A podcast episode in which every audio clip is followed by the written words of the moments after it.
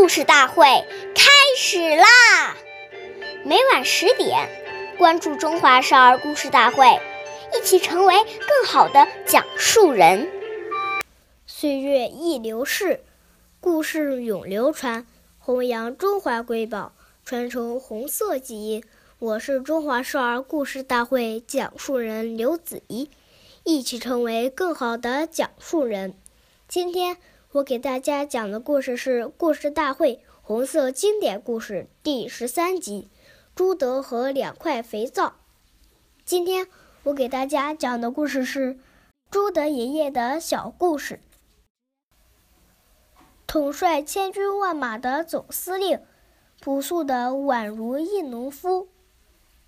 朱德爷爷不但自身廉洁奉公。而且严格教育子女。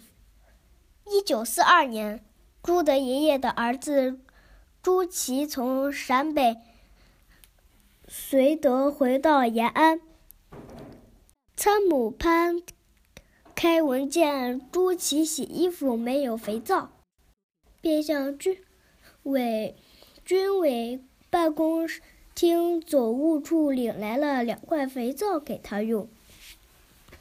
朱德爷爷看见了，便要求潘开文退回所领的肥皂，并告诉他以后不能再向顾家要东西给朱祁用。徐范亭将军宗写诗赞颂朱德爷爷，敌后称持不是功，金刚百炼一。一英雄，时人未识将军面，朴素浑如前舍翁。关注中华少儿故事大会，一起成为更好的讲述人。我们下期再见。